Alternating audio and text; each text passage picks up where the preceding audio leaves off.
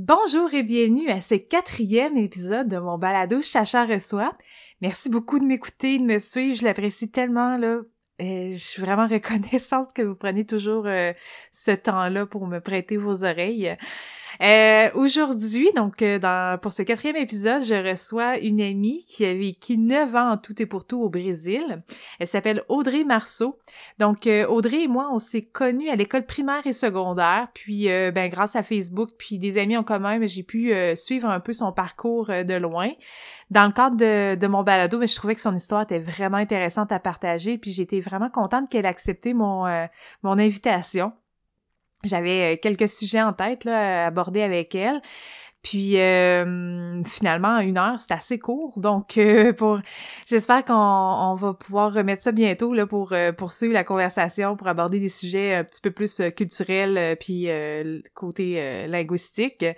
Mais bon, ça, cet épisode-là a été super intéressant. En tout cas, j'espère que vous allez l'apprécier. dans cet épisode, on a parlé des, des raisons qui l'ont motivé à partir au Brésil, donc une première fois. Euh, Audrey nous parle aussi de son mariage, euh, du processus d'immigration. On parle des relations hommes-femmes, puis euh, c'est c'est tellement intéressant. Là.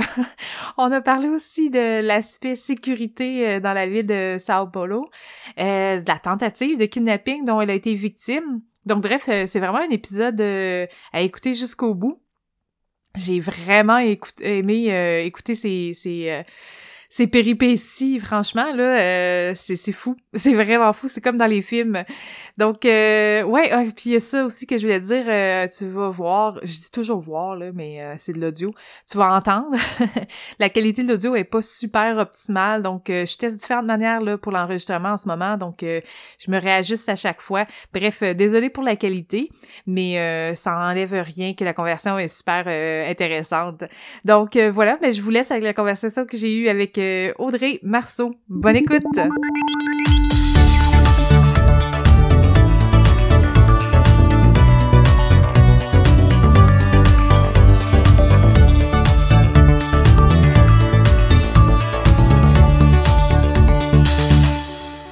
Bonjour Audrey, comment ça va?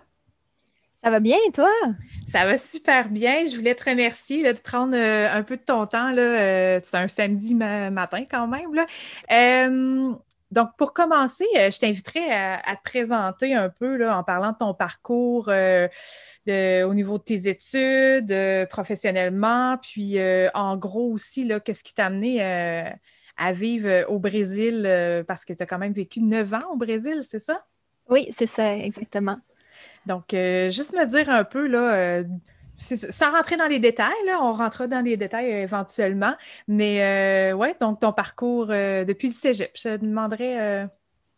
Oui, bon, bien, alors, mon cégep, j'ai fait un double deck en musique et langue. À l'époque, j'étais incapable de choisir vraiment entre les arts et les langues. Au secondaire, j'avais étudié l'espagnol, j'avais fait un voyage au Costa Rica avec l'école. Puis, euh, c'est ça. Quand je suis arrivée au cégep, euh, bien, j'ai continué à apprendre l'espagnol et on a rajouté l'allemand. Puis, euh, par la suite, à l'université, j'ai finalement fait le choix de continuer en langue. Donc, j'ai fait un bac en études internationales et langue moderne. OK.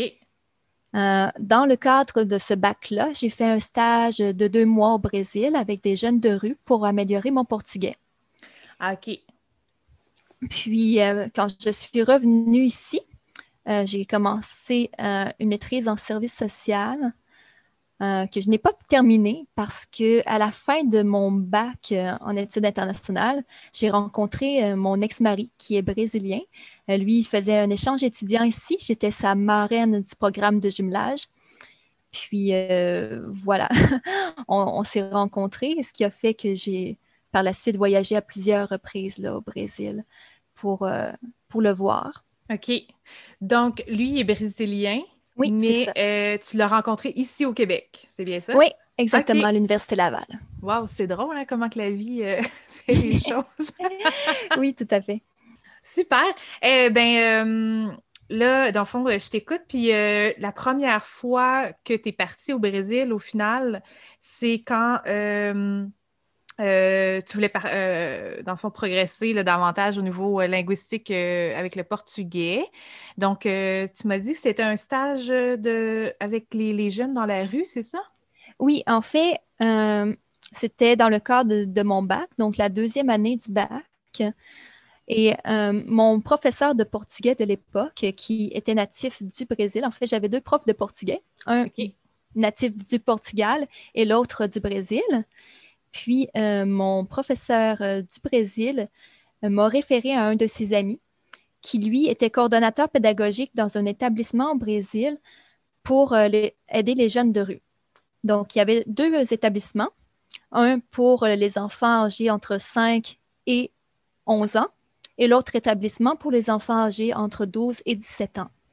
OK. Puis voilà, j'ai passé un mois dans chaque établissement. OK. Oh, c'est super intéressant. mais dans le fond, c'était-tu structuré, là, dans, ou c'est juste par, par une connaissance que tu es, euh, débarqué là-bas? Oui, bien en fait, c'était vraiment euh, mon professeur qui connaissait le, le, coordinateur, donc qui nous a mis en contact. Puis euh, moi, je suis partie là-bas. J'ai vécu chez le coordonnateur pédagogique de l'établissement. Puis, euh, c'est ça. Tous les jours, on voyageait parce que lui, il n'était pas de São Paulo. Il venait d'une ville à côté de São Paulo. Donc, on, voyageait là, en autobus ensemble pour se rendre au travail. Puis, à tous les jours, euh, j'étais au poste. dans le fond, j'avais comme une fonction animatrice, éducatrice. Donc, je faisais plusieurs activités euh, pour les enfants, que ce soit des activités artistiques, culturelles. Et en même temps, bien, il y avait beaucoup d'autres éducateurs. Euh, il y avait aussi des bénévoles qui offraient euh, des activités à ces enfants-là, que ce soit euh, artistiques ou sportives. On, faisait beaucoup d'activités. Et moi, j'étais amenée à accompagner à chaque fois ces jeunes-là. Donc, peu importe l'activité qu'ils faisaient, je le faisais aussi. C'était vraiment le fun. C'était vraiment une expérience incroyable. Là, euh, c'est, c'est super intéressant. Fait, dans le fond, ce que je comprends, tu as dû faire les démarches toi-même pour euh, partir au Brésil. Tu n'as pas fait partie d'un euh, programme oui, d'échange. Bien, c'est sûr que l'Université Laval m'a appuyé un petit peu mm-hmm. là-dedans. c'était, vraiment un stage pour l'université. Ouais, Donc, j'ai été notée. Comment? C'était quoi l'implication, c'est ça, de l'université là, dans ton projet? Non, non, c'est pas eux qui ont tout planifié, qui ont tout géré, absolument pas. C'était vraiment une référence. Donc, j'ai pris le contact, puis on a commencé à, correspondre, à s'envoyer des emails pour euh, vraiment euh, s'assurer de, mon séjour. Puis, euh, le jour venu, je, suis partie là-bas.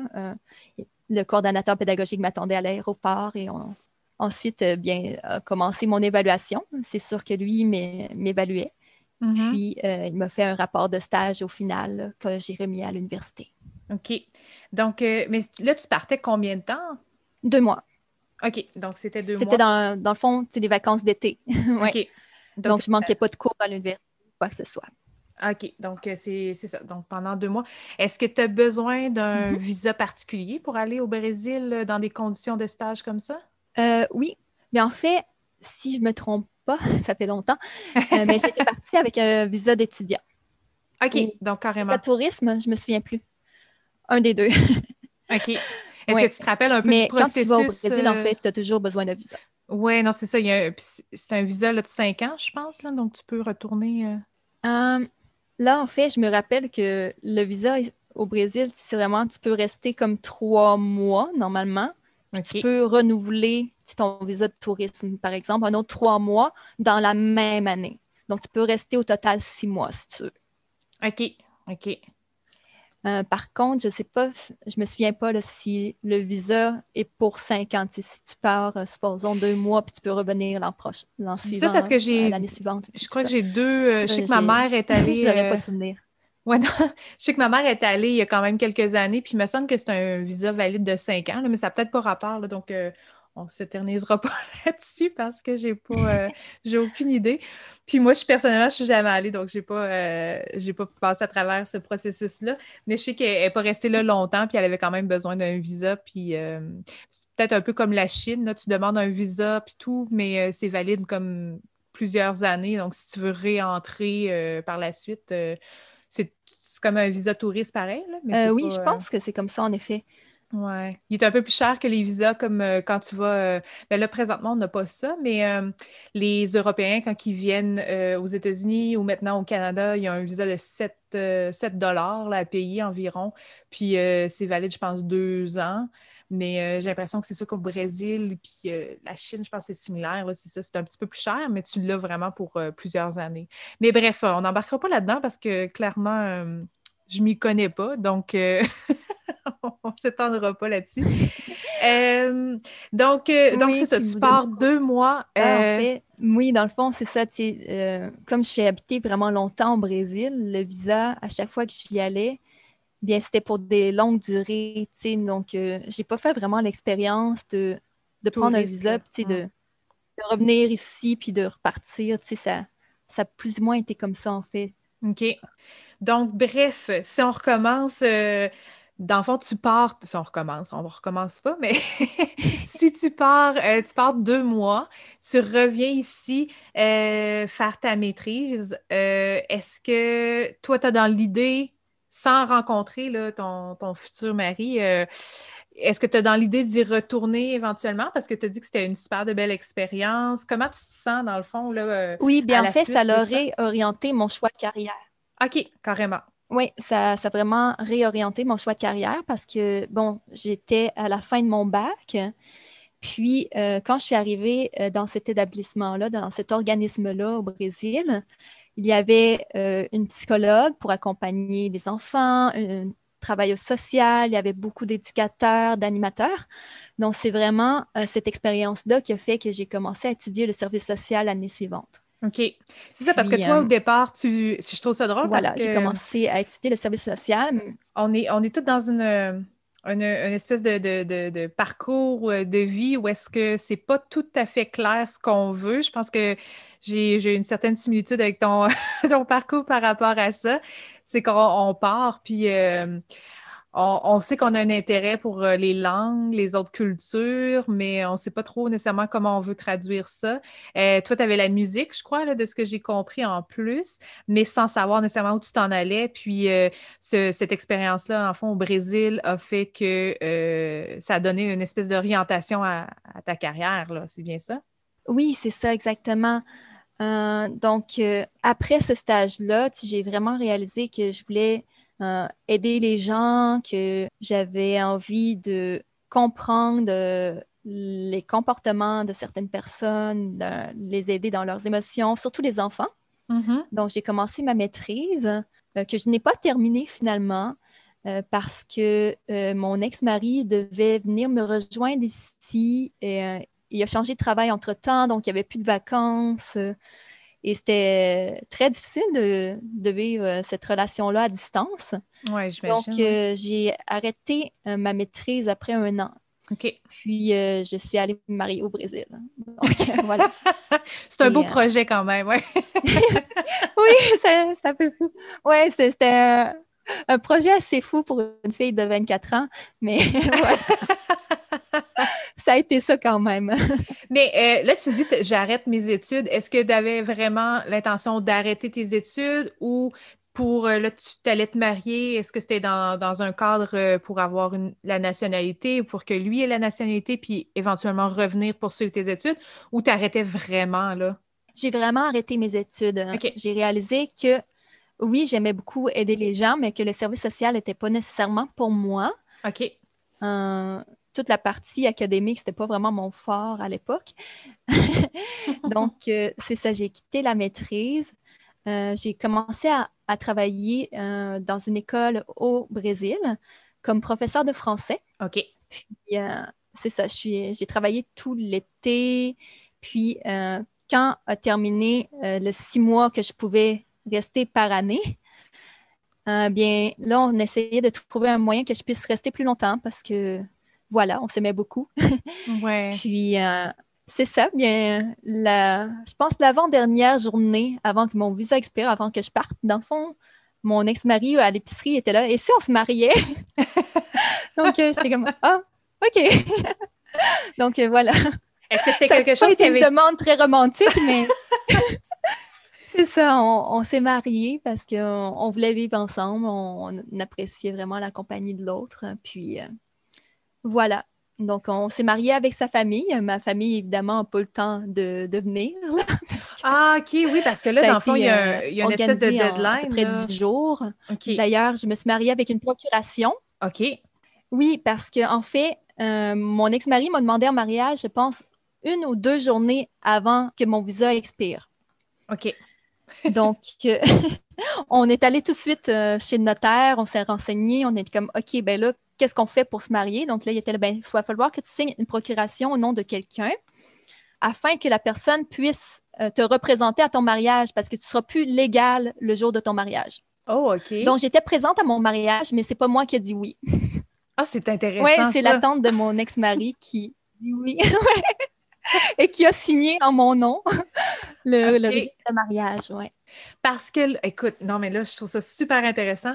Puis, euh, tu es la seule personne, je pense, que je connais qui s'est mariée un peu dans, dans ce, cette optique-là, là, euh, vraiment. Donc, je trouve ça le fun. Donc, tu peux pas dire oui à ton mariage parce que tu n'es pas supposé être là. C'est ça que je comprends. Exactement, tout à fait, oh, Charline. Dieu. comme en théorie, j'étais rendue illégale au Brésil, hein, mon visa était expiré. Donc, j'avais plus le droit d'être en terre brésilienne. OK. Mais j'étais toujours là. ben ouais. Euh, oui, donc j'étais là le jour de mon mariage. On s'est mariés au civil uniquement.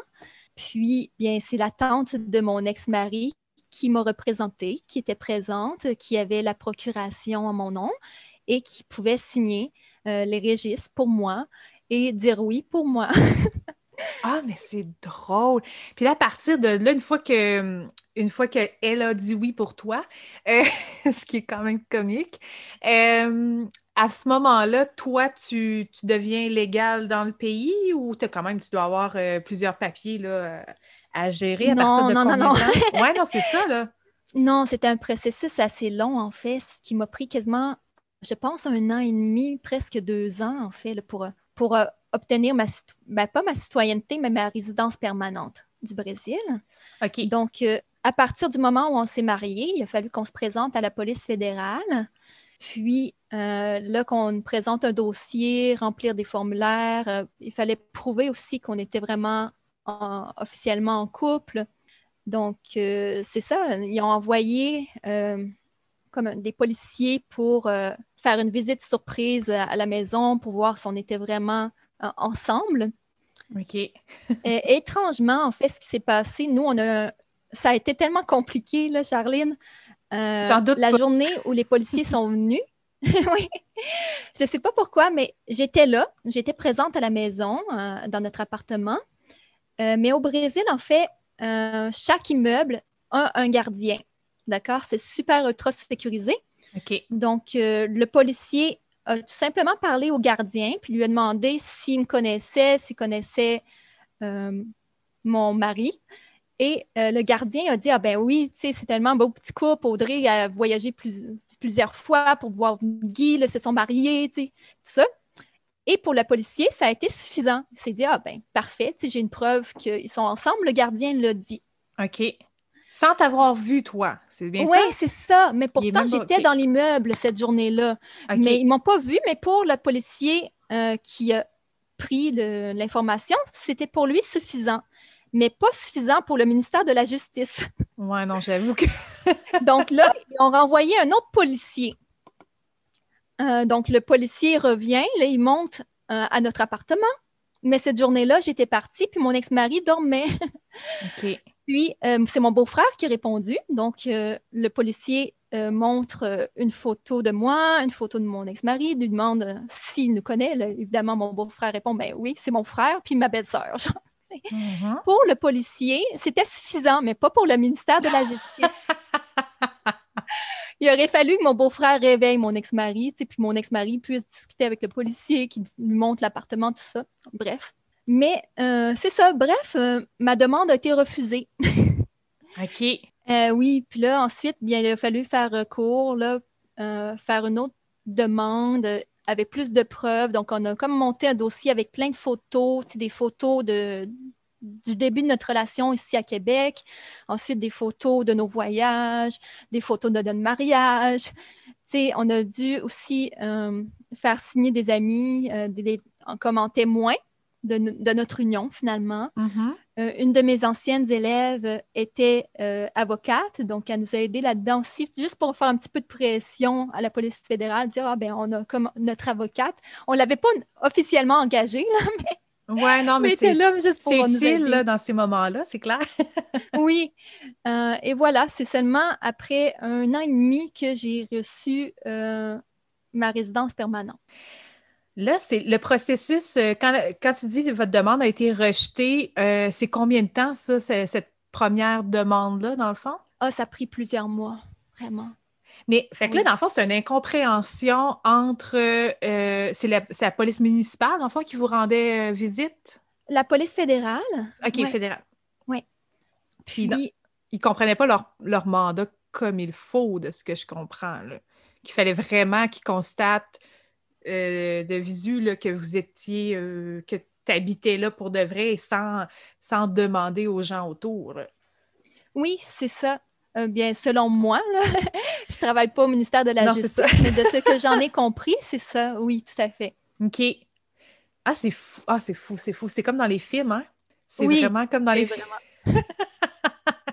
Donc là, c'est un an et demi. Toi, euh, tu es légal dans le pays ou tu es illégal? Comment? Oui, bien, c'est ça. Dans le fond, j'ai comme payé une amende pour les jours entre, dans le fond, avant que je me marie. Donc, euh, les jours, ça a pris à peu près 14 jours, si je ne me trompe pas, parce que à partir du moment où mon ex-mari m'a demandé en mariage, que mon visa expire et qu'on arrive à se marier, parce qu'au Brésil, euh, on ne peut pas se marier avant d'avoir que le notaire ait publié dans un journal pendant 10 jours comme l'officialisation qu'on va se marier, au cas où que mon ex-mari aurait déjà été marié ou moi, la même chose. Il faut publié pendant dix jours pour que quelqu'un puisse s'opposer au, futur mariage.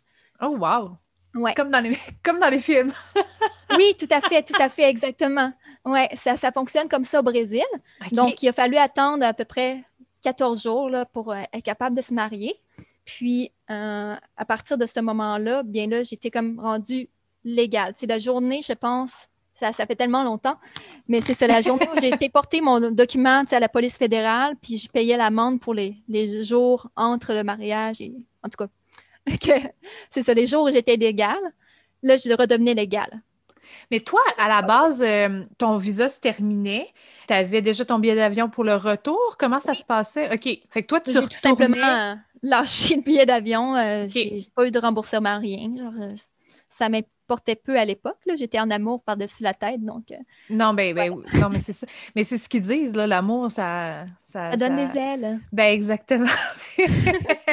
mais est-ce que c'est stressant? Parce que moi, j'ai été illégale, je pense, euh, je sais même pas, je pense euh, une demi-journée quand j'étais en France, mais c'est pas très stressant. Je, m'en allais euh, en Angleterre, je, prenais le bateau pour traverser, puis j'allais passer quelques jours là, puis je revenais après, puis là, j'avais le droit de rester un autre trois mois. Mais hum, mais quand même, c'est un petit peu, euh, c'est un peu stressant. Euh, moi, je suis une fille qui aime bien euh, la légalité là, dans, la vie. mais à un moment donné, tu n'as pas le choix. Le système, il est un peu. il faut que tu joues un peu avec le système là, sans nécessairement l'exploiter. Mais, mais c'est ça, c'est un petit peu stressant, ce moment-là, non? Ah oui, ben, c'était tout à fait un stress. J'en pleurais. C'était ah vraiment. Ah oui. Ben, c'est à cause que je ne savais pas si j'allais devoir quitter puis on avait vraiment envie de, vivre ensemble. Et je me rappelle même la journée où on est allé chez le notaire pour signer la procuration, tu sais, mon ex-mari, il niaisait. Genre, pour lui, c'était comme évident qu'on allait pouvoir rester ensemble, mais pour moi, ça l'était un peu moins, comme j'allais être peut-être l'expatrié, tu sais. Ouais. Euh, mais c'est ça, tu sais, je me rappelle que là, il était là, ah ben, si toi, tu signes une procuration au nom de ma tante, ben moi, je pourrais signer une procuration pour que ce soit mon oncle qui signe à ma place. Il était là, oh, encore mieux, moi, j'ai la procuration de mon meilleur ami. mon meilleur ami est en Espagne, j'ai une procuration à son nom. Je pourrais te marier avec lui, genre, puis signer, à sa place. Oh my! Mon, mon ex-mari niaisait, mais total, chez le notaire. Puis moi, genre, j'étais stressée, mais stressée. Puis j'en pleurais. Puis j'étais, voyons, comment tu arrives à faire des blagues là-dessus, tu sais, genre? Dans peut-être dix jours, je serai plus là, tu sais. Mais non, c'était bien drôle. Ça a été beaucoup de pression parce que il fallait qu'on court euh, pour aller chercher les documents, mon certificat de naissance que j'avais pas vraiment. Euh, ben c'est ça, parce que là, c'est pas prévu du tout. Puis euh, non, c'est vraiment se revirer rapidement parce que c'est la solution finalement que, vous avez envisagée qui était la plus plausible. Mais ça reste que c'est un peu, c'est ça. au niveau de la bureaucratie au Brésil, est-ce que c'est compliqué? Parce que moi, j'ai été euh, en Espagne, euh, en Espagne, j'ai pas été en Espagne partout. J'ai été en France euh, pour mes études, puis mon Dieu, la bureaucratie, c'est vraiment très, très lourd. j'ai vu des gens passer à travers le processus de, d'immigration en Allemagne aussi. C'est lourd, même si l'Allemagne en général, je pense moi, j'ai jamais, euh, j'ai dû renouveler des visas, des trucs comme ça, là, mais ça n'a jamais été si lourd que ça pour moi. L'Allemagne, en général, c'est quand même assez bien organisé. Euh, au niveau du Brésil, ça se passe comment? Est-ce que c'est plus, est-ce que c'est plus difficile euh, si on compare à peu près là, au Canada, étant donné c'est sûr qu'on on pose pas de, candidature euh, pour euh, l'immigration au Canada nous-mêmes, mais euh, si, tu, si tu compares un peu le niveau de bureaucratie peut-être dans, les universités ou la mairie, puis tout ça, est-ce que c'est beaucoup plus lourd au Brésil qu'ici ou c'est comparable? C'est comparable, je te dirais, parce que en fait, le Brésil, à l'époque, avait un peu comme la politique, si tu me l'exiges, je vais t'exiger la même chose. Donc, par exemple, tu le Canada exige aux Brésiliens un visa à chaque fois qu'ils viennent. C'est la uh-huh. même chose au Brésil. ils vont exiger, ils vont exiger aux Canadiens le visa. OK. C'est un peu la même mesure. Euh, donc, pour la partie bureaucratique, pour euh, demander une résidence permanente, il y avait vraiment plusieurs formulaires à remplir. Euh, nous, comme on s'était mariés, il fallait vraiment présenter des documents, la traduction des documents aussi, mes études, tout ça. Euh, mon certificat de naissance. a une autre affaire aussi, aussi là-bas, c'est que ils ne comprennent pas nos, certificats de naissance. Si, je ne sais pas pour toi, mais on a comme la, tradition d'avoir le mari dans notre nom. Hein. Moi, c'est par exemple ah. comme Audrey, Marie, plus le nom de ma mère. Oui, oui, oui. c'est ça. Mais c'est ça, on a ces noms-là euh, sur notre certificat. Mais pas sur notre passeport. Non, c'est ça, ça n'est pas sur notre passeport, exactement. C'est ça, ça existe à nulle part, en fait, à, part euh, du, certificat de naissance, ce qui est vraiment bizarre. c'est vrai parce que j'ai une de mes amies qui est française, puis je pense qu'elle a huit prénoms dans son passeport, puis je suis comme, mais ça n'a pas de sens. tu n'utilises pas ces noms-là. Alors que nous, c'est vrai qu'on a seulement notre prénom, euh, puis on a deux, trois prénoms sur notre certificat de naissance. C'est vrai, c'est drôle, ça. Exact. Donc là, ce que j'ai dû faire, c'est me présenter au consulat du Canada pour authentifier que j'étais la ah. même personne. OK. Euh, donc, euh, que mon certificat de naissance euh, correspondait vraiment avec mon passeport. Ça, ça a été comme une des premières étapes. Puis ensuite, ben, chez le notaire, quand je me suis mariée, ben là, eux, ils ne voulaient pas reconnaître que c'est comme un nom religieux. Donc, c'est devenu comme un nom composé. Donc, au, au Brésil, je m'appelais vraiment Audrey Marie Claudia. Ah, OK. Ouais. Donc, les gens ont commencé à m'appeler Claudia là-bas parce que c'était plus facile. c'est un nom qui existe au Brésil, en portugais. OK, ouais. mes amis proches m'appelaient toujours Audrey parce que ils m'avaient toujours connue comme ça. Là, Toi, tu te présentes comme ça? Oui, je me présentais comme Audrey Marie-Claudia. Quand j'allais dans un établissement, euh, supposons, public ou pour remplir des formulaires, c'était Audrey Marie-Claudia. C'est vraiment intéressant. et là, en plus, moi, j'avais, j'étais une romantique, donc je voulais le nom de mon mari, donc j'ai pris mon nom de famille plus le sien. OK. Là, ça, c'était un nom énorme finalement que j'avais, là. Ouais. Parce que là, dans le day-to-day, là, tu dois utiliser tous ces noms-là, -là, c'est ça. En fait, plus maintenant. Mais tu sais, au Brésil, oui, au Brésil, je suis toujours Audrey Marie Claudia. Ouais. Avec euh, ton, ton nom de famille puis le nom de famille de ton mari.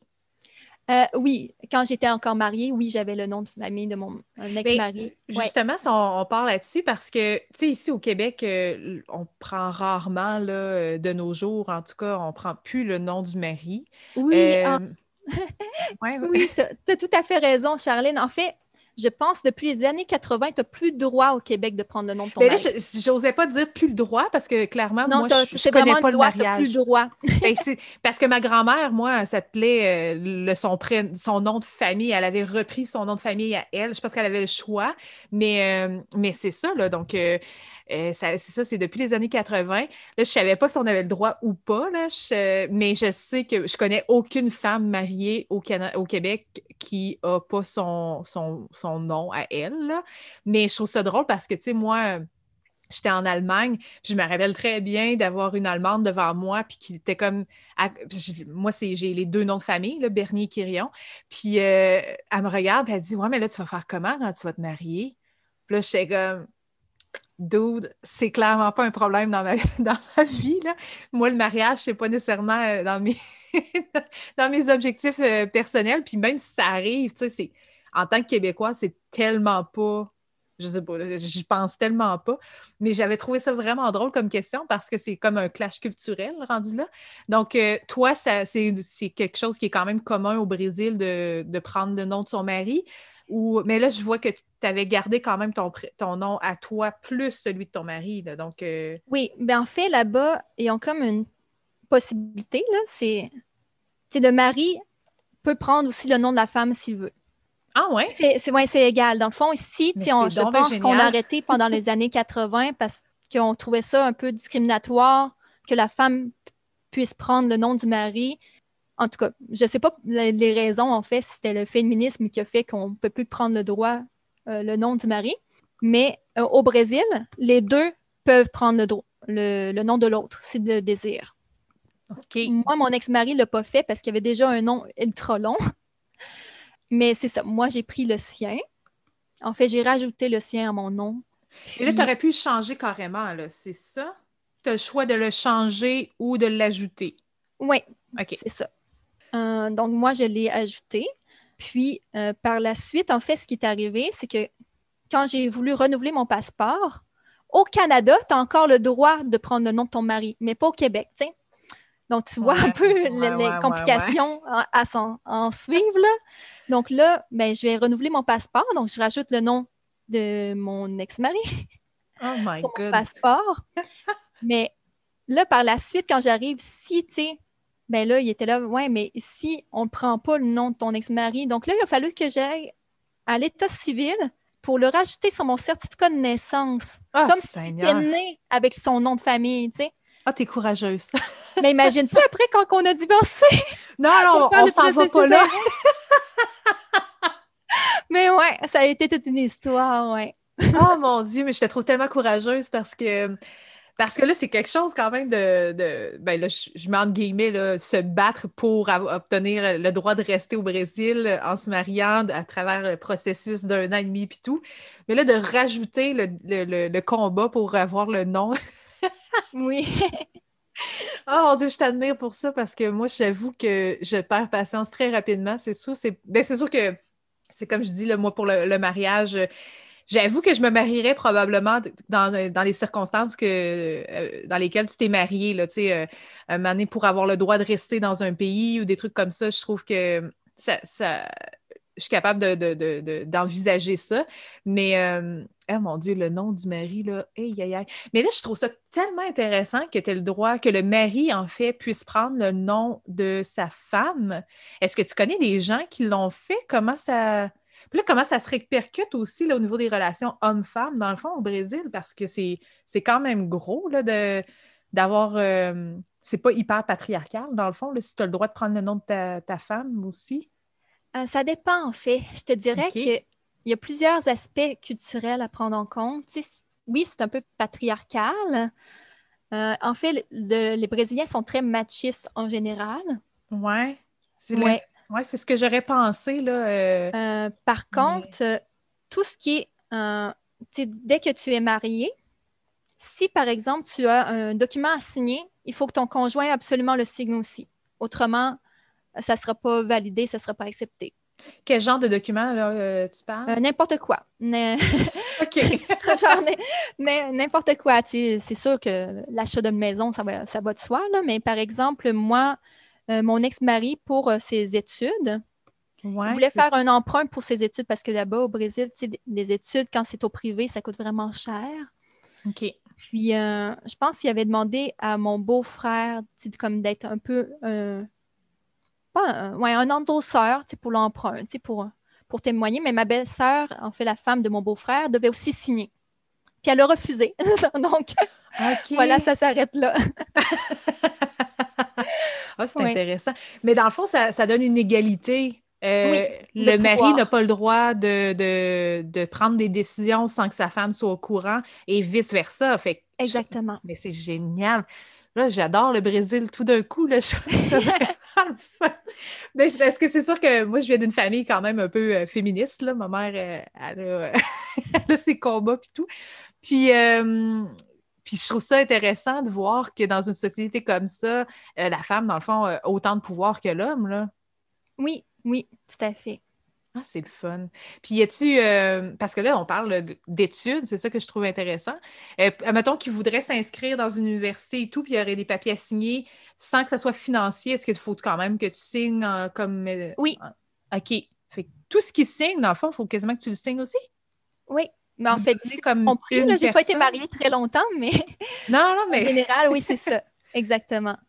Aïe, aïe, aïe, mais je trouve ça tellement intéressant. Je sais pas. Euh, ça serait intéressant de voir aussi comment ça peut se traduire. Euh, là, c'est sûr que c'est fatigant, banné, pour des petites affaires comme ça, mais en même temps, quand tu es marié, tu es un à côté de l'autre, puis euh, idéalement, ben, tu prends des, décisions en équipe. Donc, sur ce principe-là, je trouve ça intéressant. J'imagine que ça doit se traduire aussi dans des moments où est-ce que c'est beaucoup moins, moins le fun, mais bon. Aïe, aïe, aïe, aïe, aïe. Est-ce que toi, là, je sais que tu es resté neuf ans en tout euh, au Brésil. Est-ce que c'est neuf ans de c'est pas neuf ans de suite? Non, non. Euh, ça a été plusieurs allées euh, et venues. Au départ, hein, avant qu'on se marie, dans le fond, je faisais beaucoup d'allers-retours au Brésil. Donc, à chaque fois que j'avais des vacances d'été ou vacances d'hiver, je partais là-bas.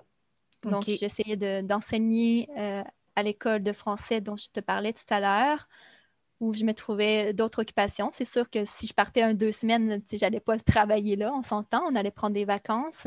Au Brésil, d'ailleurs, pour euh, le temps des fêtes, ils ont vraiment des très belles activités. pour le jour de l'an, normalement, les gens vont s'habiller en blanc, ils vont être sur la plage, ils vont sauter sept vagues sur le coup de minuit. Il y a des belles traditions. Donc, euh, c'est ça, je, je, partais tout le temps, euh, dès que je le pouvais, en fait, au Brésil. Donc, dans mes neuf ans, je compte ces petits moments-là, OK. Euh, ajoutés. Puis euh, par la suite, quand je me suis mariée, ben, je suis restée là, il me semble, quatre ans d'affilée. Euh, et par la suite, je, suis revenue d'urgence ici au Québec pour des raisons familiales pendant deux ans. OK. Puis je suis repartie un autre trois ans par la suite. Là, tu étais toujours mariée pendant ces deux ans-là? Non, non. mon ex-mari et moi, on, a été quatre ans au total ensemble et un an mariés. OK, OK. Fait que c'est ça. Fait qu'au final, ton affiliation avec le Brésil, c'est ça, va au-delà de votre relation aussi. Puis je comprends, c'est. Parce que là, dans le fond, vous avez été quatre ans. Euh, donc, si je, je, fais le calcul, vous avez fait quand même euh, quelques années, là. Euh, toi ici au Canada, puis lui au Brésil. Donc, oui, on a fait ça pendant trois ans. Ah, c'est, ça, doit être difficile, ça. Euh. Dans le fond, es-tu toujours en mode euh, c'est comment la prochaine fois que je vais pouvoir, euh, comment qu'on va se voir, comment que. Comment ça gère, ça? Ben oui, c'est Sans rentrer dans, les détails trop trop, là, mais. oui, c'était vraiment comme ça. Donc, c'était toutes mes vacances étaient planifiées pour aller le rejoindre. Dans le fond, quand on s'est rencontrés, je devais partir au Sénégal. J'avais été acceptée pour un stage là-bas. OK. Donc, c'est ça que au moment où on s'est rencontrés, ben, j'ai cancellé mon stage au Sénégal. J'étais comme non, ben, à chaque fois que je vais voyager, maintenant, ça va être au Brésil. Mm-hmm. Donc, euh, c'est ça, à chaque fois que j'avais des vacances, je partais au Brésil. Je me suis enrôlée dans l'armée parce que j'avais une amie qui m'avait convaincue que ben, c'était un bon moyen de financer ses études. Puis en plus, bien, tu pouvais euh, avoir un, bon revenu. Là, eux, quand tu es dans l'armée, quand tu as fait ta base militaire, bien, ils te fournissent ton équipement scolaire, euh, tout est payé. Donc, j'étais comment ça va être parfait pour économiser, pour aller au Brésil. Là, on parle de l'armée canadienne parce que là, oui, j'ai été dans les forces. Euh, oui, exactement, dans les forces canadiennes. Donc, je me suis enrôlée euh, dans la réserve navale juste pour être capable d'aller au Brésil. C'était mon objectif. Mais là, j'essaie de faire. dans le fond, c'est ça. Ça te permet parce que là, moi, j'avais l'impression que c'était aussi une petite légende urbaine, qu'on s'enrôle dans les forces, puis que. puis ça paye. Euh, mais là, comment ça se concrétise, en fait? Là, dans le fond, il, il, paye tes, études. Toi, tu es rendu là, tu es à la maîtrise? Oui, mais c'est ça, exactement. Donc, quand tu es dans la réserve navale. Tu es en réserve, c'est ça. OK. Oui. Tu considères que tes études, c'est comme ta job numéro un, puis la réserve, ça devient ta job numéro deux. OK. Donc, pendant euh, mes vacances d'été, j'aurais été sur la base militaire. Oui, c'est ça, là. Puis là, euh, ben, en fait, c'est pas arrivé parce que moi, j'ai été enrôlée en septembre. Puis, bon, on s'entend que la maîtrise, ben, ça commence aussi à ce moment-là. Hein. Mm-hmm. Donc, je j'ai pas fait de ma base militaire en entrant dans l'armée. Donc, moi, j'y allais seulement un samedi sur deux. OK. Puis, uniquement si l'été suivant, j'étais restée dans l'armée pour faire la base militaire, Là, à ce moment-là, il, aurait commencé à me payer une partie de mes études, mon équipement scolaire, euh, tout ça. Puis, puis j'aurais eu en plus mon salaire, ce qui m'aurait vraiment aidé là, à épargner pour le Brésil. Mais ça ne s'est pas produit comme ça. Je suis restée huit mois dans l'armée. Puis au moment euh, que l'été est arrivé, moi, j'avais programmé d'aller un mois au Brésil, plus de deux mois de la base militaire. Mais là, il me disait Ah non, on, t'accorde une semaine au Brésil. ah, ok, ouais. J'étais comme, tu sais, je pourrais pas sortir avec mon chum, tu sais, une semaine par année. On s'entend. Ben non, Donc, euh, puis en plus, j'étais entrée dans l'armée pour le rejoindre, tu sais, donc j'étais comme... Oui, exactement. Mais je trouve ça super intéressant que tu dises ça parce que euh, j'avoue que là, je je comprends pas nécessairement. Là, euh, clairement, c'est pas, pas le choix que j'ai fait. Donc, euh, j'ai. En fait, c'est même pas un choix. Là, c'est, pas quelque chose que j'ai envisagé. Donc, je me suis jamais posé ces questions-là. Donc, j'ai de la misère, je pense, à, bien comprendre. Mais euh, parce que moi, dans le fond, tu t'enrôles là-dedans. le temps que toi, tu le donnes, c'est ça, à l'armée. Ce qui fait que au final, je, je comprends pas. Je pense que je saisis pas bien comment ça, ça t'aurait aidé, en fait, à aller au Brésil parce que c'est, on est, je suis partie deux semaines avec une amie euh, euh, en, Asie, puis il euh, fallait, fallait dire où est-ce qu'on allait, puis tout. Mais elle est vraiment dans l'armée, par exemple, elle n'est pas dans la réserve. Mais ouais, c'est ça, je pense que là, je saisis mal. Comment... en fait, moi, j'étais jeune et naïve aussi. On, non, mais c'est, pour ça qu'on, qu'on, jase de ça dans le podcast, parce que on est tous jeunes et naïfs à certains points. Mais en fait, euh, oui, je m'étais enrôlée parce que j'avais une amie d'abord qui était aussi dans la réserve navale. Puis elle, euh, c'est ça, tu sais. Euh, je pense, si je me rappelle bien, son, certains matériels scolaires étaient payés par l'armée parce qu'elle avait déjà fait sa base militaire. Mais elle, cette personne-là, dans le fond, elle voyageait. Elle avait-tu ce besoin-là de voyager aussi? Non, non. OK.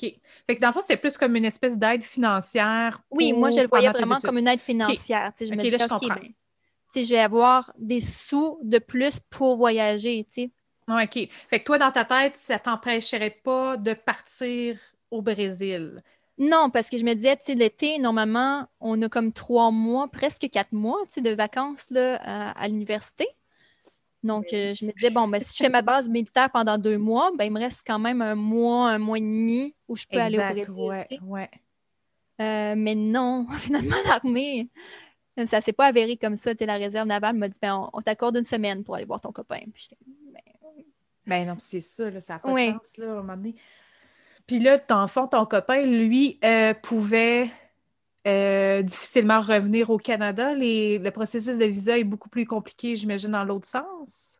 Non, pas vraiment. En fait, ce qui est arrivé, c'est que c'est ça, mon ex-mari a changé de, job ah, entre-temps. Donc, euh, il y avait déjà ses vacances de Noël de prévues, mettons, pour venir me voir. Puis là, finalement, ben, ça n'a pas eu lieu parce qu'en changeant de travail, ben, il perdait ses vacances. Alors, euh, voilà. non, mais tu m'avais dit, c'est ça, qu'il avait changé mhm. d'emploi, je pense, là, puis que ça, avait, ça changeait là, ses possibilités de, venir ici euh, au Québec. Est-ce que vous avez déjà envisagé le fait que lui vienne ici au Canada? Oui, bien avant qu'on se sépare, on était justement en train de remplir les formulaires euh, pour que lui puisse venir. C'était-tu quelque chose qui était compliqué? C'était-tu plus compliqué euh, pour... Parce que toi, éventuellement, tu es retourné, là, même si vous n'étiez plus ensemble. Donc, euh, c'est pas nécessairement une question que tu n'aimais pas ou que tu voulais pas vivre au, Brésil, si je comprends. Bien, en fait, quand on était ensemble, c'est sûr que moi, j'envisageais de d'avoir une famille, d'avoir des enfants avec ben mon conjoint. Alors, euh, je ne voulais pas avoir mes enfants au Brésil. OK. Ça, je le voyais parce que euh, là-bas, c'est vraiment. Ben, en fait, à São Paulo, c'est pas du tout sécuritaire. je pense à une école euh, primaire. Et, en fait, c'est une école privée. Donc, je pense que c'est primaire et secondaire. Les deux sont ensemble dans le même établissement. C'est un gros établissement. OK. puis, voilà, cet établissement-là, à chaque fois que je passais devant, là, il n'y a pas d'autobus euh, pour aller chercher les enfants. Donc, c'est les parents qui viennent en, voiture, puis il y a un garde du corps pour les enfants.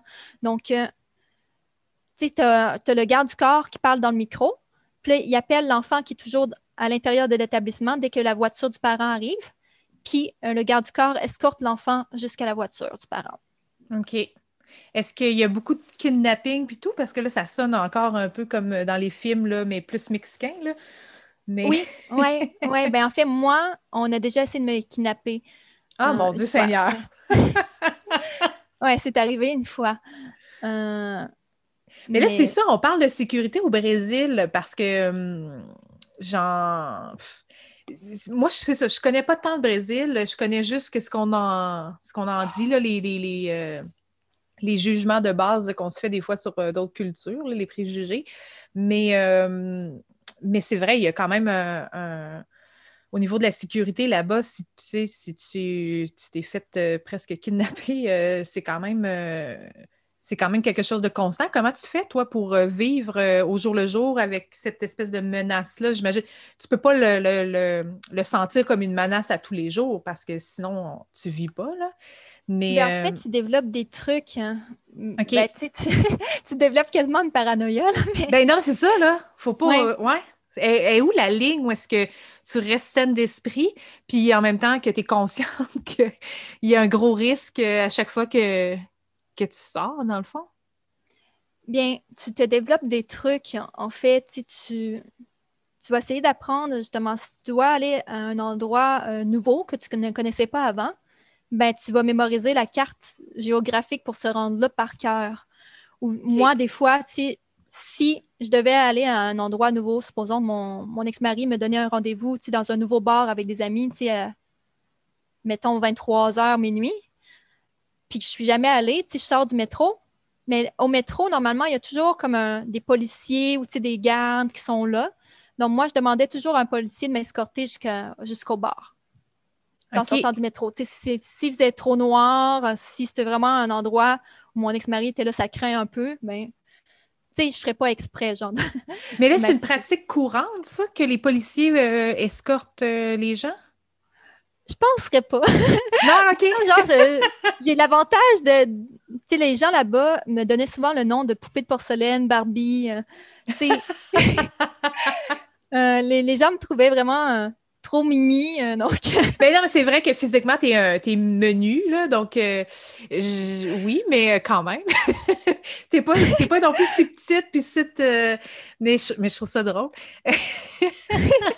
oui, donc euh, je me faisais escorter parfois par les policiers, mais autrement, de jour, tu fais quand même attention. Donc, tu parleras pas au cellulaire, tu sais, dans, une rue ultra passante, là, sur l'avenue Paulista, mettons, qui est comme la plus grande avenue du Brésil. Là, Tu ne te promènes pas là avec des articles de valeur, puis genre à, regarder un peu partout, puis à être distrait. Là. Normalement, tu avances d'un pas assuré, puis tu regardes devant toi, puis tu sais où tu en vas. Ouais, d'un pas vraiment accéléré. Là, OK. T'as-tu voyagé? Non, excuse, mais je, voulais juste savoir, as-tu voyagé dans d'autres euh, métropoles euh, comme ça ailleurs dans le monde ou est-ce que.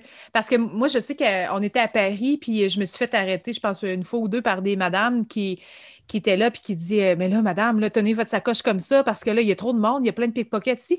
Puis moi, ça m'est jamais arrivé. J'ai jamais senti que je n'étais pas. Euh, en tout cas, qu'il fallait que je fasse. Euh, tu sais, je fais attention. Je suis consciente que ma sacoche est là, puis que normalement, j'essaie de mettre une main ou tout ça. Mais des fois, pas tant que ça. Est-ce que tu l'as vécu ailleurs, ça, cet stress-là? Est-ce que tu pourrais dire que c'est pire? c'est vraiment une ben, question de sécurité là-bas ou? Oui, ça m'est déjà arrivé une fois à Madrid où j'étais pour trois semaines, il me semble, avec euh, mes, amis puis ma professeure. OK. Euh, dans le cadre du cégep. Là, puis je sais que ma professeure, son, un pickpocket, avait réussi à sortir son portefeuille, mais il avait finalement tombé à terre le portefeuille. Donc, on s'en est aperçu. Là. Euh, mais on était dans le métro, puis ensuite, on était un peu plus vigilante. Euh, mais au Brésil, oui, tu vas toujours mettre ta sacoche en avant. Moi, je, en fait, je voyageais tout le temps avec un sac à dos, jamais de sacoche, parce qu'une sacoche, c'est très facile à voler. Donc, c'était comme mon sac à dos en avant, puis dans les mains sur mon sac à dos. OK. Euh, c'est ça, tu sais. Euh, ça, même pendant tes 9 ans, c'était toujours une pratique. Excuse, je parle en même temps. oui, oui, oui, vraiment. Tout à fait. Puis, euh, tu sais, des objets de valeur, des fois, ou, tu sais, euh, je sais pas, mon ordinateur ou quelque chose, tu sais, je ne le mettais pas nécessairement dans un sac à dos. Tu sais, j'allais le mettre dans un sac de plastique, tu sais, pour, pour ne pas euh, éveiller des soupçons, des sacs de plastique, genre... wow! Tu sais, des sacs d'épicerie, là. Donc, je mettais des trucs dans des sacs d'épicerie pour... c'est ça, pour pas attirer trop l'attention, mettons. Là, tu dis, euh, mais euh, truc de valeur, là. Euh, tu sais, moi, souvent, me semble, je suis je suis pas allée vraiment beaucoup en Amérique du Sud ou en Amérique centrale et tout. Je connais pas tant que ça. Mais j'ai l'impression, un cellulaire, moi, je considère ici que c'est un objet de valeur, mais des fois, tu, sais, tu te promènes, tu vois des, des, clips aussi, là, les, des gens en Afrique et tout, qu'ils ont tous des cellulaires quasiment plus, euh, plus hautes que les nôtres. C'est considéré comme un objet de valeur ou euh, c'est quelque chose que tout le monde a, euh, un cellulaire? Oui, tu peux être tué pour un cellulaire. Ah, Seigneur, OK. en fait, mais ça dépend, tu sais, parce qu'il y a des cellulaires là-bas. mon premier cellulaire, en fait, je l'ai obtenu euh, de l'oncle de mon ex-mari, justement quelques jours après que j'ai, failli me faire euh, kidnapper. Parce qu'avant, j'avais pas de cellulaire, tu sais. Même pas un flip, là, on, parle, on parle-tu d'un flip ou on parle vraiment d'un, d'un, smartphone, là? Euh, ben moi, c'est ça, tu sais, genre, le, premier cellulaire que j'ai eu, c'était vraiment un petit cellulaire de base, là, tu sais, genre pour la il n'y avait pas d'écran tactile ou quoi que ce soit. Là, c'est ça. Oui, tout à fait. Euh, mais tu sais, les, cellulaires tactiles, c'est ceux qui flashent beaucoup. Tu sais, si tu es sur l'avenue Paulista euh, à 2-3 heures du matin, tu as ton cellulaire dans les mains, ben, attends-toi de faire voler. Puis, ouais, Probablement ton portefeuille aussi va y passer si tu es inattentif. Puis tout, Donc, il faut vraiment que tu fasses attention. Puis, tu sais, là-bas, les, gens sont vraiment pauvres et, désespérés. Donc, euh, tu sais, des fois, euh, les gens sont armés, peut arriver euh, un accident. Donc, il faut faire attention quand même et être vigilant. Moi, il m'est juste arrivé cette anecdote-là du kidnapping, mais à part ça, en 9 ans, il ne m'est rien arrivé d'autre. Là, ben, le kidnapping, je ne sais pas si tu veux qu'on en parle, mais ça, se présente comment, ça, si, si c'est pas trop indiscret?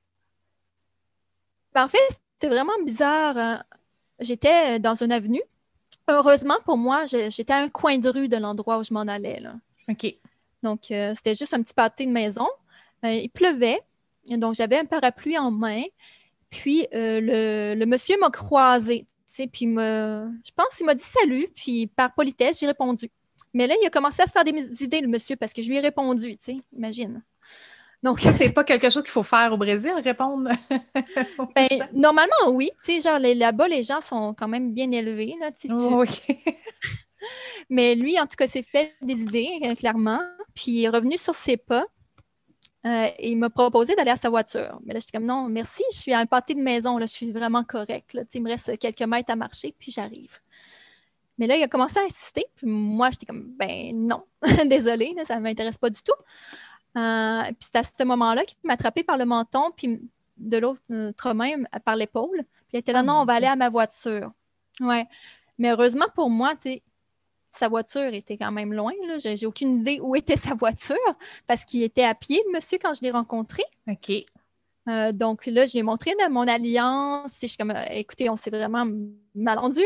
C'est que je suis mariée, puis j'ai mon mari, puis genre, euh, il ne se passera rien ici ce soir. Toi, pendant que ça se passe, tu es-tu consciente de ce qui est en train de se passer, que tu, tu c'est un kidnapping ou quelque chose comme ça?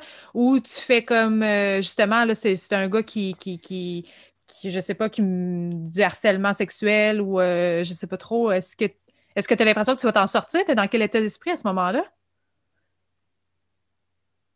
je suis vraiment en panique, en fait, parce que j'étais comme, OK, parce que, tu sais, juste derrière moi, c'est comme une avenue, mais pas très passante. Puis à l'avant, ben, tu sais, il y a comme un, mur, tu sais, un muret. Donc, je me disais, s'il arrive à me traîner derrière le muret, tu sais, genre, peut-être je meurs, je ne sais pas qu'est-ce qui va arriver. S'il arrive à me traîner jusqu'à sa voiture, ben, je ne sais pas non plus qu'est-ce qui va arriver.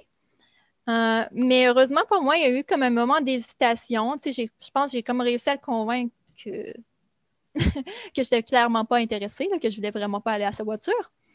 Puis là, j'ai pris mes jambes à mon cou, j'ai vraiment couru euh, le plus vite possible. Puis je suis arrivée euh, à, l'établissement où je devais me présenter. J'ai avisé les gardiens, mais on ne l'a pas retrouvé, le, monsieur. Il était déjà parti. Puis là, c'est. Ça, s'était arrêté là, avec ce gardien. Est-ce que tu penses, euh, dans le fond, que c'était quoi ses intentions? Lui, c'était pour de l'argent, avoir une rançon? C'est des pratiques qui arrivent souvent là-bas ou euh, c'était plus, euh, je ne sais pas trop, au niveau plus, je Non, je pense plus que c'était sexuel. OK. Oui, ouais, ouais, je pense clairement que c'était plus au niveau sexuel. Hum, mais je ne saurais jamais, là, mais oui, oh. il y a des kidnappings aussi pour l'argent. Euh, au Brésil, en fait, euh, les caisses, euh, les banques en général, pour la protection du client, on n'utilise pas la carte magnétique. D'accord? Mais en fait, on va l'utiliser pour ouvrir la porte s'il est très tard le soir, parce que les, caisses, tu ne peux pas entrer n'importe quand. après mm-hmm. l'horaire d'ouverture, il faut ta carte magnétique pour la passer, pour ouvrir la porte qui va t'amener au guichet. Mm-hmm. Mais quand tu arrives au guichet, c'est la biométrie. Donc, tu as besoin de ton empreinte digitale. OK. Tu n'utiliseras jamais ta carte au guichet. Parce que quelqu'un pourrait deviner ton code, peu importe, mais c'est ça. C'est la biométrie. Donc, il arrive que les, les, Brésiliens peuvent être kidnappés. J'ai un élève, en fait, à moi, qui a déjà été kidnappé pendant une journée et demie ah, on empreinte digitale. Donc, à tous les jours, ben, le, le, monsieur l'emmenait dans un guichet pour prendre son empreinte. Heureusement pour lui, à un moment donné, un gardien a trouvé ça suspect qu'il soit comme accompagné près du guichet. Puis le gardien est intervenu. Euh, oh my God! Mais, c'est ça, ça, ça, peut arriver, tu sais. Euh, une fois, euh, la cousine de mon ex-mari plaisantait avec moi parce que moi, ma caisse, c'est vraiment avec l'empreinte digitale du doigt que ça fonctionne. Puis elle, était là, ah ben moi, c'est avec le poignet. Puis elle était là, tu sais, toi, on pourrait te couper le doigt pour amener ton empreinte digitale, mais tu es là, ah, moi, c'est avec le poignet. Donc, il faut que mon poignet soit chaud. Donc, je vais rester en vie. ah, oh my God! Allez, j'apprends plein de choses. c'est ça, c'est ça, pour arriver dans un établissement au Brésil, c'est un immeuble, un, un immeuble appartement euh, où tu n'habites pas, donc tu vas en visite chez un ami, mettons. Il y a toujours un gardien qui va être là, qui normalement va prendre ta photo par caméra.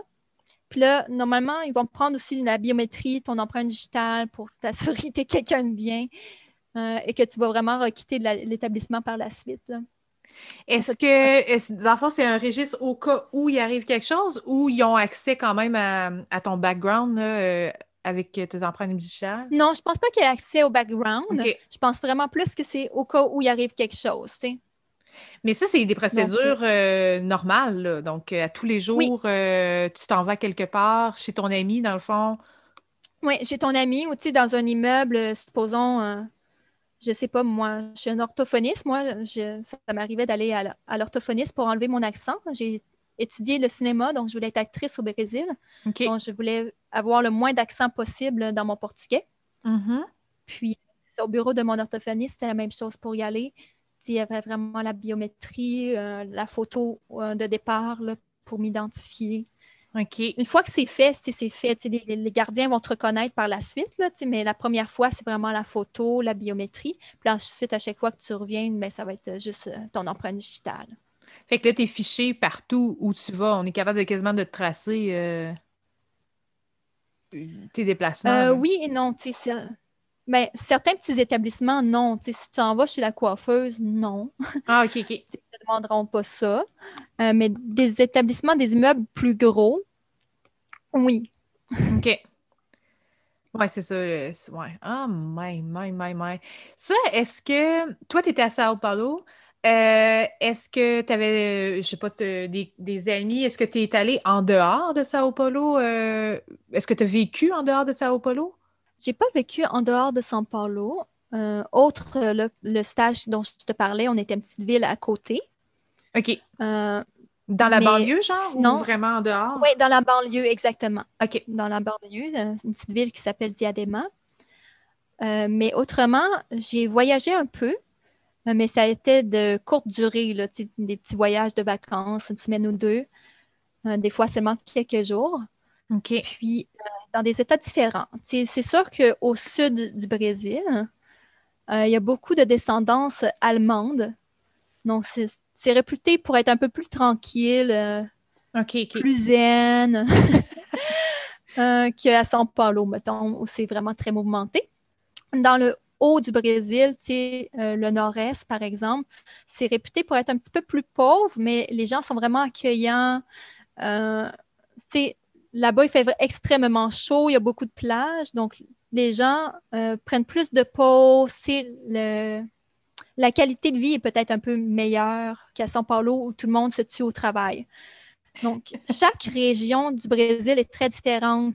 OK. Donc, tu peux euh, voyager. Puis le pays est fait à la verticale, hein, donc ce qui fait que côté euh, climat, c'est très différent. Côté, hmm.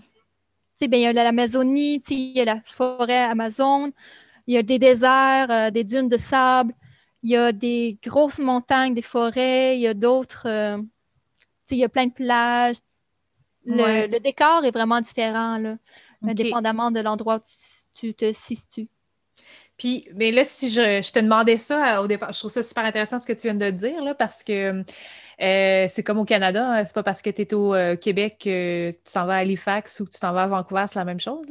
Mais au niveau de la sécurité, est-ce que, comme tu as dit, là, ou est-ce que c'est un, dans le sud, c'est un petit peu plus, j'oserais dire, riche, là, à cause je sais pas, c'est peut-être pas euh, bien dit mon affaire, à cause des Allemands et tout, dans le fond, c'est plus zen, c'est le mot que tu as utilisé, je devrais dire. Est-ce que c'est euh, ailleurs, est-ce que il faut quand même que tu prennes tes empreintes digitales? Tu sens -tu tout le temps un petit stress? Faut -tu, tout le temps que tu fasses attention à ta, sacoche ou c'est vraiment parce que c'est une grosse ville euh, comme ça qu'il faut que tu fasses davantage. Est-ce qu'il y a une place ou est-ce que tu es plus relax comme quand tu es ici au Québec? Ou il y a toujours cette alerte-là? Euh, oui, disons dans l'intérieur de São Paulo, parce que São Paulo, c'est la ville, mais aussi l'État. D'accord? Euh, c'est un peu comme Québec et Québec. Oui, oui, oui. Donc, euh, dans l'État de São Paulo, il y a la campagne aussi qui est un peu moins dangereuse, mettons. C'est plus tranquille. Il y a des petites villes, des villages, en fait, comme ici. Donc, à ces endroits-là, normalement, la vie est plus paisible, tu vas avoir un peu moins de, de vols ou quoi que ce soit parce que les gens se connaissent beaucoup. Hein. Mm-hmm. Euh, donc, euh, c'est ça, ça va être un plus zen, plus relax. Je suis allée souvent dans des villages comme ça parce que mon ex-mari était natif d'un petit village.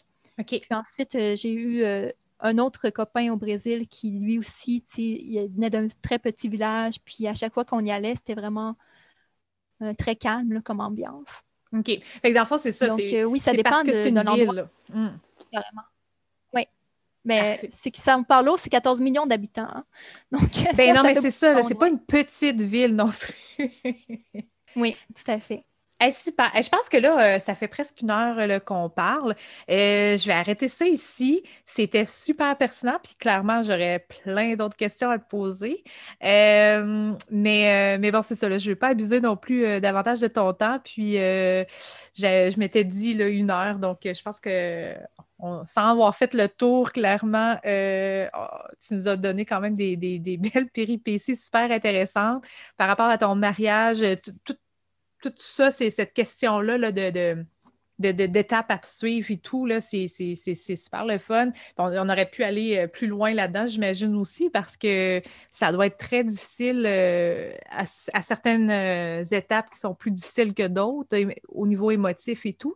puis bon, au niveau de la sécurité, c'est certain que je sais que au niveau présentement de la situation au Brésil, on avait un petit peu parlé avant. Euh, bref, tout ça, c'est euh, des, sujets qu'on aurait pu aborder puis aller beaucoup plus en profondeur. Mais euh, bref, je vais, je vais te laisser profiter de ton samedi. Puis je te remercie énormément de ta générosité d'avoir partagé tout ça avec moi. J'espère que tu as aimé ça quand même. oui, ben, ça m'a fait vraiment plaisir, Charline. Puis ça, on se reprendra pour d'autres euh, sujets sur le Brésil. Il y a tellement de choses euh, à en dire. L'aspect culturel ben également est très intéressant au Brésil. Il y a tellement de culture, mais vraiment, vraiment beaucoup. Là. Donc, il y a plusieurs choses qu'on peut aborder. Euh, donc voilà. c'est ça, j'ai l'impression qu'on a à peine gratté là, euh, des, des, petits sujets. Donc, euh, je serais super intéressée de poursuivre ça éventuellement. Puis, donc, c'est ça. Ben, on va terminer ça là-dessus. Je te remercie beaucoup. Puis, on se reprend. Bien, merci beaucoup, Charline. Passe une belle journée. Toi aussi. Bye bye. Bye. C'est comme ça que se termine ma conversation avec Audrey Marceau. J'espère que tu as aimé. Je suis vraiment reconnaissante euh, de la générosité dont euh, Audrey a fait part en nous partageant ses bribes de vie. Euh, je suis toujours fascinée par comment la vie se présente des fois, tu sais. Elle nous force à prendre un espèce de, chemin qu'on n'aurait vraiment pas prévu. je crois que, tu sais, Audrey puis moi, on a ça un peu en commun. Rien nous prédestinait vraiment à, à consacrer autant de temps et d'énergie à l'apprentissage d'une langue puis d'une culture. Donc, pour moi l'allemand, mais pour elle le, portugais, le Brésil euh, et tout. J'espère qu'on va pouvoir remettre cette conversation-là et euh, parler davantage de la culture brésilienne. Audrey l'a soulevé, donc les, les Brésiliens ont des traditions culturelles euh, intéressantes là, à, discuter, donc c'est certain que j'aimerais qu'on en parle davantage. elle aussi elle a, aussi parlé qu'elle voulait travailler dans le domaine culturel euh, comme actrice notamment. Donc, euh, bref, euh, elle a encore tout plein de choses à nous partager. Donc, j'espère que c'est seulement partie remise. Merci encore Audrey d'avoir partagé aussi généreusement ton vécu avec moi. Je l'apprécie tellement. puis, tant qu'à nous, ben si, si t'as aimé cet épisode, ben, je t'invite à me laisser des commentaires et à t'abonner à ma chaîne. Tu peux me suivre sur Facebook et Instagram à eke.chacha. tu aussi aller sur mon site web pour consulter euh, mes blogs, donc euh, ekechacha.com. Donc, euh, on se revoit. On se revoit. Je suis tout le temps ça, ça n'a pas de sens. On se reparle dans le prochain épisode. Bye!